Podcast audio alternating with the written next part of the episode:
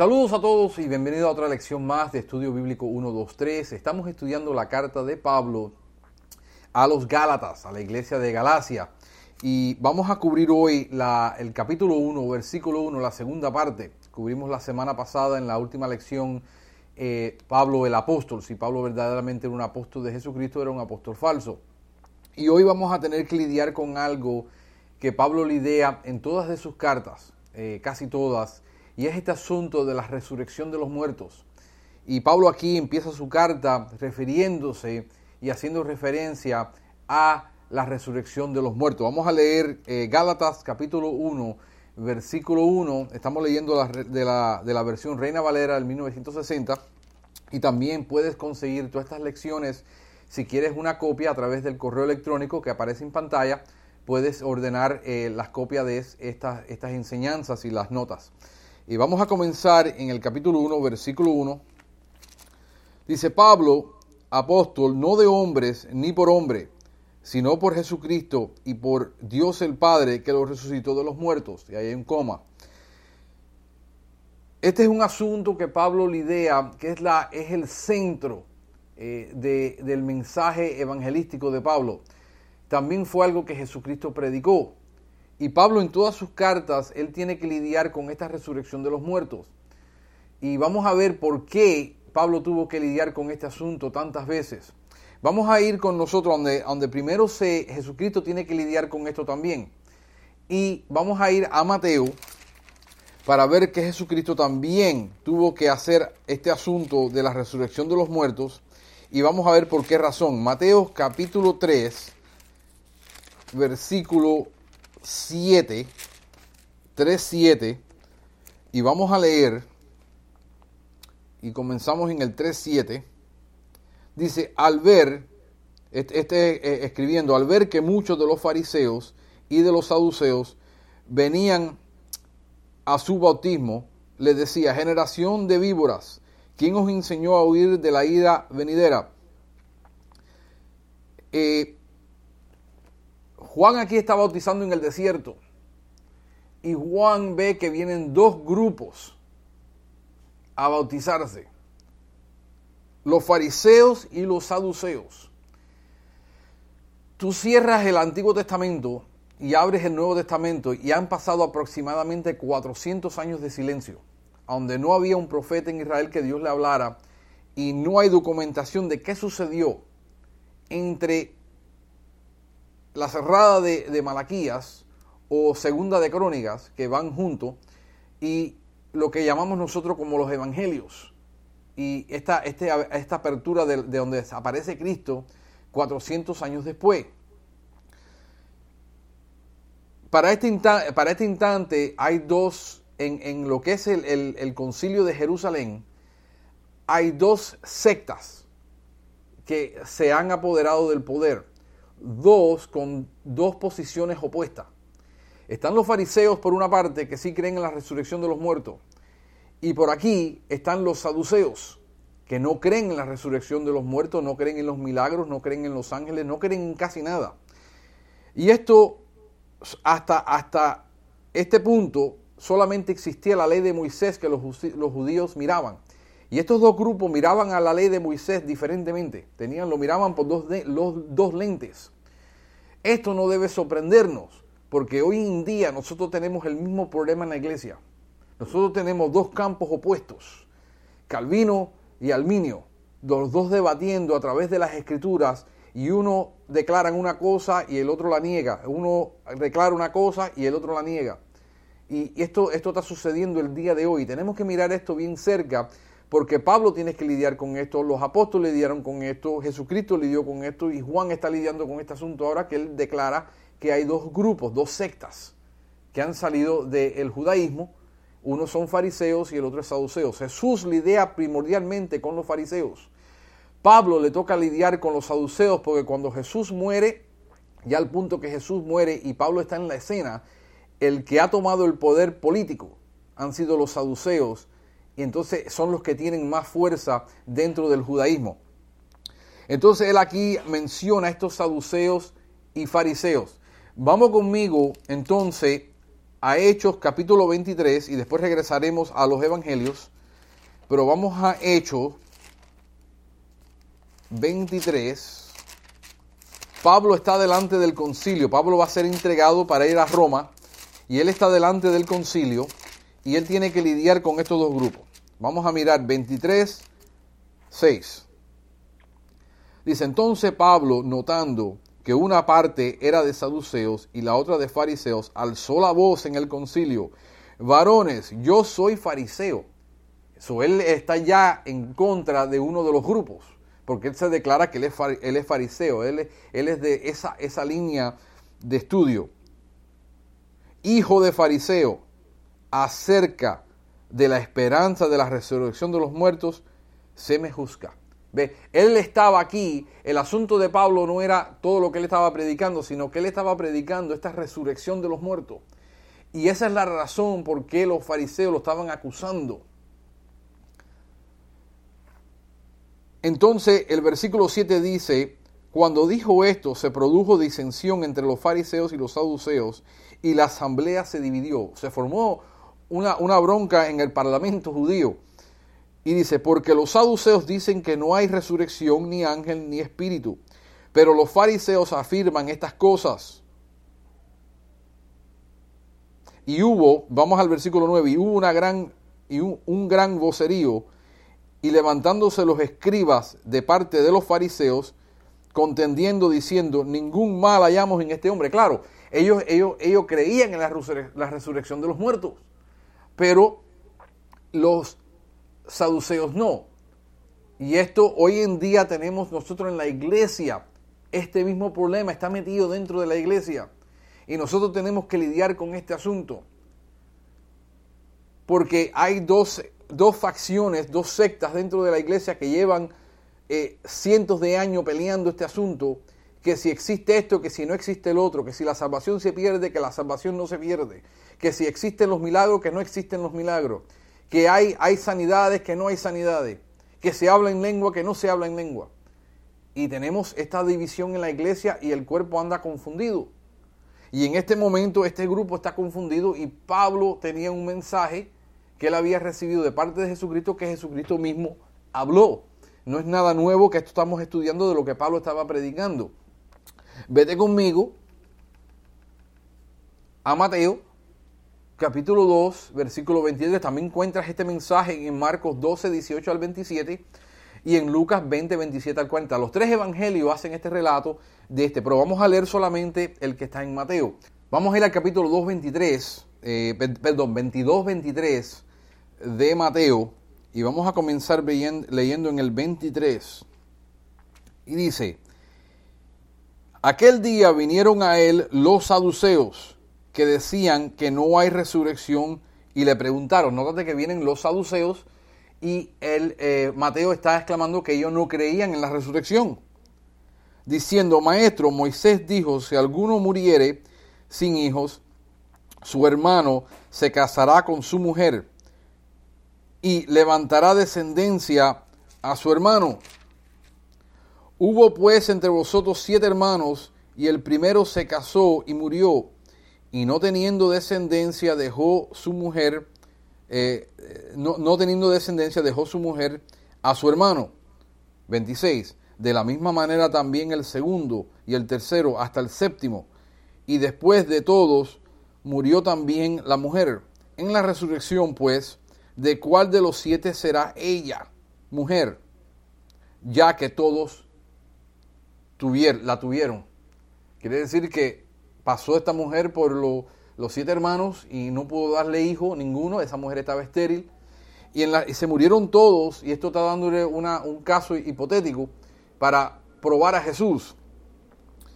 Porque ellos estaban leyendo en la ley de Moisés que decía, este es el asunto, que si la mujer tiene que dar descendencia, entonces si se muere, tiene que pasar, pero vamos a ver un caso hipotético, se murieron todos, se murió la mujer y nadie eh, le pudo dar hijo. Entonces dice, en la resurrección, ¿de quién será la mujer? La ley de Moisés no dice nada acerca de cuando resucitan, estarán casados en el cielo.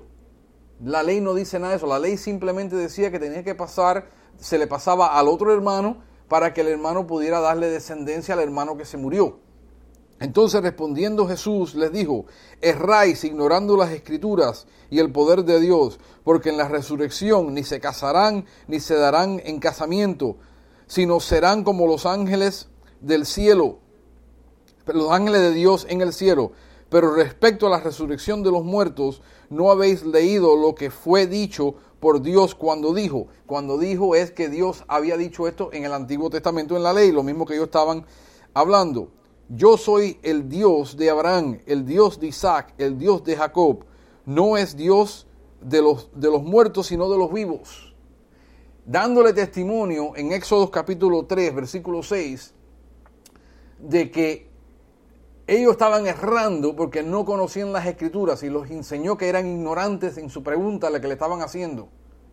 De quién iba a ser mujer. La ley no hablaba nada de eso, la ley simplemente hablaba de que tenía que darle hijos.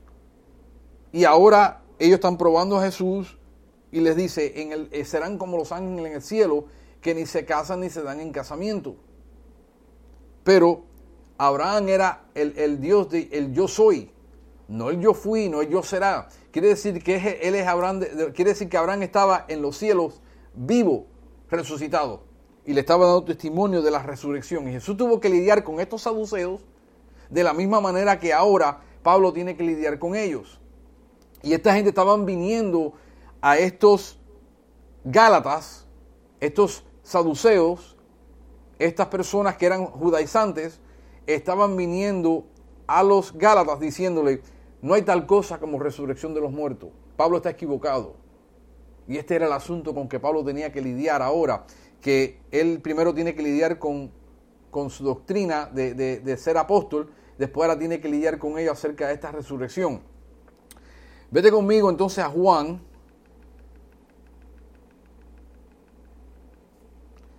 Eh, vamos a Juan 2, 18.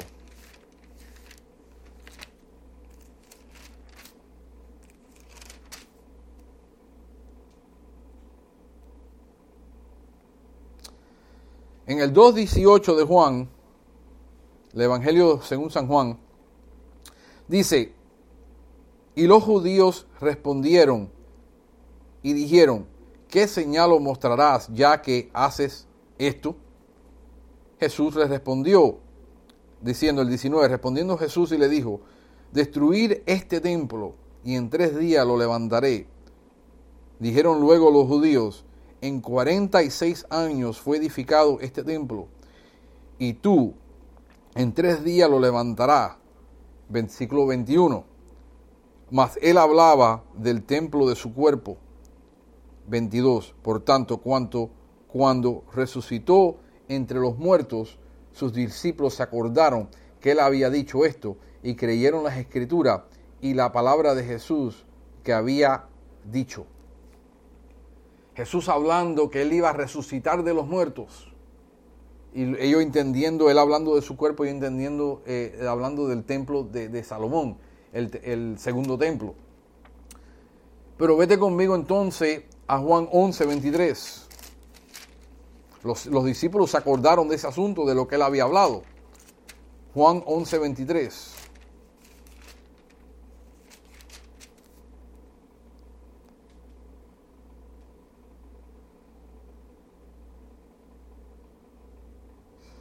Se muere Lázaro y Jesús está lidiando con sus hermanas porque estaban de luto, estaban acongojadas acerca de este asunto, y Jesús va a hacer un milagro grandísimo.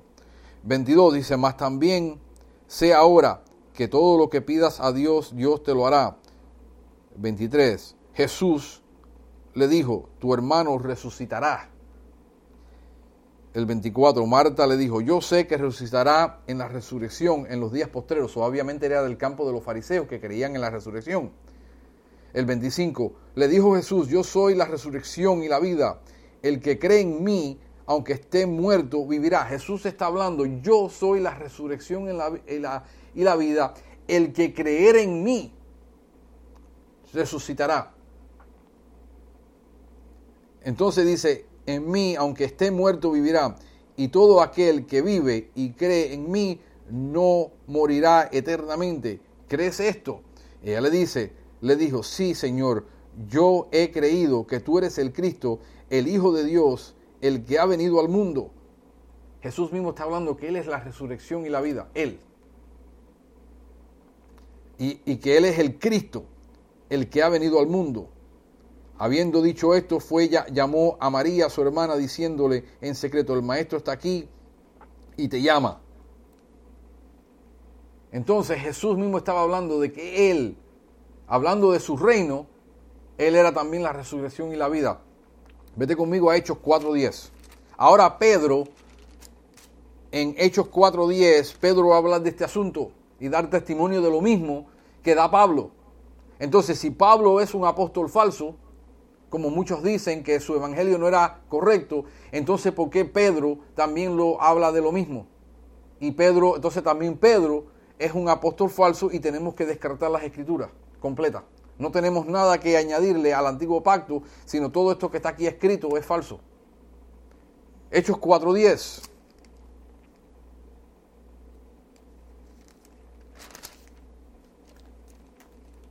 Dice, sea notorio a todos vosotros y a todo el pueblo de Israel que en el nombre de Jesucristo de Nazaret, a quien vosotros crucificaste y a quien Dios resucitó de los muertos, por él está este hombre, este, perdón, por él este hombre está en vuestra presencia sano.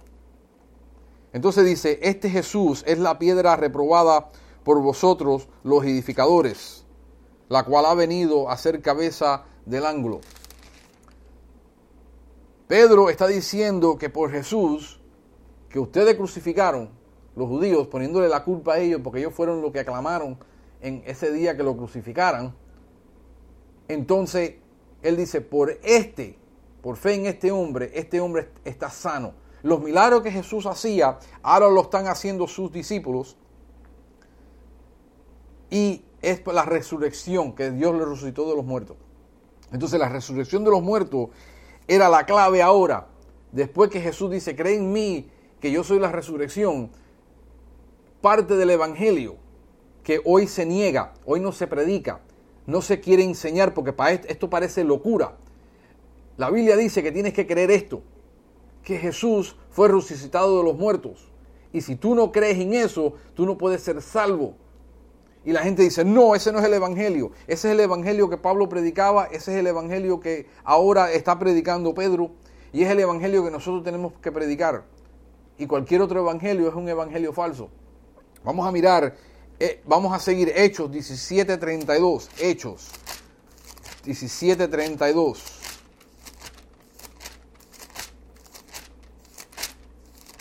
Ese Evangelio de venir a mí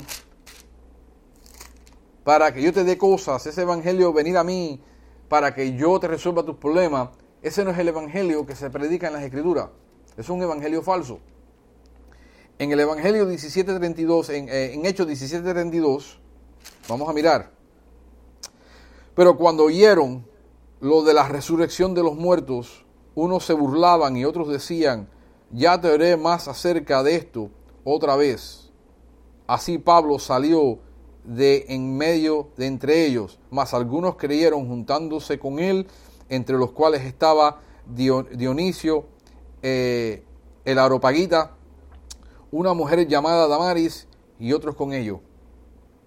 Ve, los judíos, la secta de los, de los saduceos no creían en esta resurrección y ahora le está administrando a, a griegos y los griegos le están diciendo a él que él está loco. Entonces, hoy en día, si nosotros predicamos este evangelio, la gente va a pensar que nosotros también estamos locos. Pero sin embargo, este es el evangelio que estaba predicando. Y esta era la clave del evangelio. Y esto es lo que no se predica. Entonces preguntamos, eh, hay dos, dos, dos, dos eh, facciones en la iglesia hoy, dos sectas. Una por la parte de Calvino y una parte por la parte de Arminio. Y uno dice, no, salvo siempre salvo. Y la salvación no se puede perder. Y el otro está por acá, los de, los de Arminio, diciendo, si viniste a la iglesia, te pusiste maquillaje, la falda te quedó corta, te tuviste un pensamiento impuro, perdiste tu salvación. Cuando el tema de la Biblia no es la ni que la tienes ni que no la pierdes, sino si verdaderamente has creído. ¿Qué evangelio has creído? Entonces la pregunta está, ¿qué evangelio tú creíste? Y si de verdad eres verdaderamente salvo a través del evangelio que has creído o has creído un evangelio falso y no eres salvo para empezar. Esa es la gran pregunta que la Biblia te hace. No es que si la tienes y la pierdes y si no la pierdes, sino que si estás verdaderamente salvo. Porque el, el ejemplo de la salvación es el fruto, no las obras. Y la gente está buscando obras y Dios está buscando fruto. Y hay una gran, un desconecte grande entre lo que dice las escrituras, claramente, y lo que se está predicando y lo que se escucha. Vamos a mirar otro más. Romanos 8. Vete hacia atrás. Eh, disculpa, Romanos hacia adelante, después de Hechos 8. Eh, y vamos al 8.11.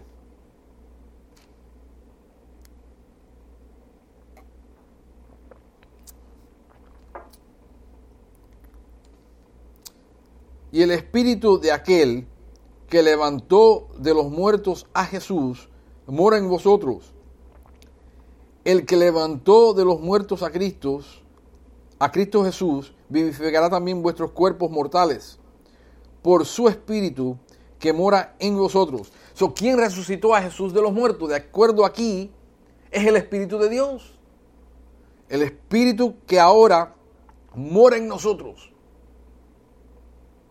Nosotros lo que hemos creído, el mensaje de la resurrección de Jesucristo.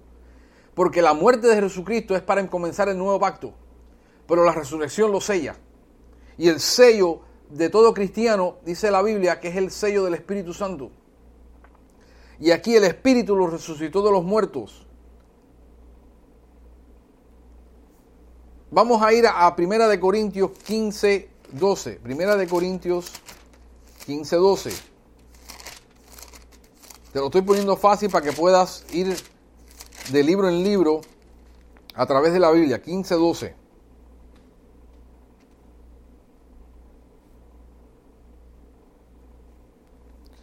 Dice, vamos a leer en el 11, porque o seas yo o sean ellos, así predicamos y así habéis creído. Que habéis creído por esta predicación que te voy a dar. Pero si se predica de Cristo que resucitó de los muertos, ¿cómo dicen algunos entre vosotros que no hay resurrección de los muertos? Eh, los corintios estaban lidiando con el mismo problema, que hay algunos entre nosotros que dicen que no hay resurrección de los muertos. Y Pablo dice, sí, pero si, si, si no hay resurrección de muertos, tampoco Cristo resucitó. Y ahora te añade, escucha, y si Cristo no resucitó, vana es entonces nuestra predicación, vana es también vuestra fe. Si Cristo no resucitó de los muertos, nosotros estamos gastando el tiempo leyendo esta Biblia y mejor nos dedicamos a otra cosa. Entonces los otros que están por allá afuera, que son sectas falsas, que dicen de nosotros, ustedes están locos porque creen en la resurrección, me tienen razón. Y la razón la tienen ellos, entonces el verdadero evangelio lo tienen ellos, no nosotros. Y si, escucha, y si somos hallados falsos testigos de Dios, porque hemos testificado de Dios que Él resucitó a Cristo, al cual no resucitó, si en verdad los muertos no resucitan. Porque si los muertos no resucitan, tampoco Cristo resucitó. 17. Y si Cristo no resucitó, vuestra fe es vana y aún estáis en vuestros pecados. Entonces también los que durmieron en Cristo perecieron. Si tú no crees en este asunto de la resurrección de los muertos, que es la clave del Evangelio, entonces tú sigues en tus pecados, no hay resurrección, no hay vida eterna, no hay nada para nosotros, mejor cerramos este libro, cerramos las iglesias y no vamos más, porque para, para nada estamos haciendo, por gusto. Esta es la clave. Y este es el asunto de que hoy se está predicando muchas cosas se hacen llamados al altar para venir para esto y para lo otro. Pero no está la resurrección de los muertos en, la predicación. Escucha la próxima vez que tú escuches una predicación del Evangelio, una presentación del Evangelio. Solamente se habla, si tú creyeres en Cristo, si le permites a Cristo que entre en tu corazón, si le dices a Cristo, entra en mi vida. Eso no aparece en ninguna parte de los Evangelios. No aparece en la Biblia en ninguna parte. Sin embargo, ese es el evangelio que se escucha predicar hoy. Ven a Cristo para que se resuelva su problema. Ven a Cristo para sanidad. Ven a Cristo para que se resuelva tu matrimonio. Ven a Cristo por esto, por lo otro. Pero no se predica la resurrección de los muertos. Y es la clave. Si tú no crees esto, entonces en vana es nuestra predicación y vana es lo que creemos. Vete conmigo. Vamos, vamos a hacer una cosa, vamos a tener una pausa en esta, en esta parte y vamos a continuar este asunto en la próxima lección para que así eh, sea un poquitico más conciso. Pero quédate con esto, lo que te acabo de decir en lo último, de lo que Pablo, léete Primera de Corintios 15, léete ese capítulo completo.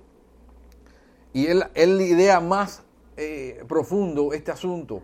Entonces en la próxima lección vamos a tomarlo eh, de un poquitico más allá y poder expandir esta lección de la resurrección de los muertos. Hasta la próxima y que Dios lo bendiga.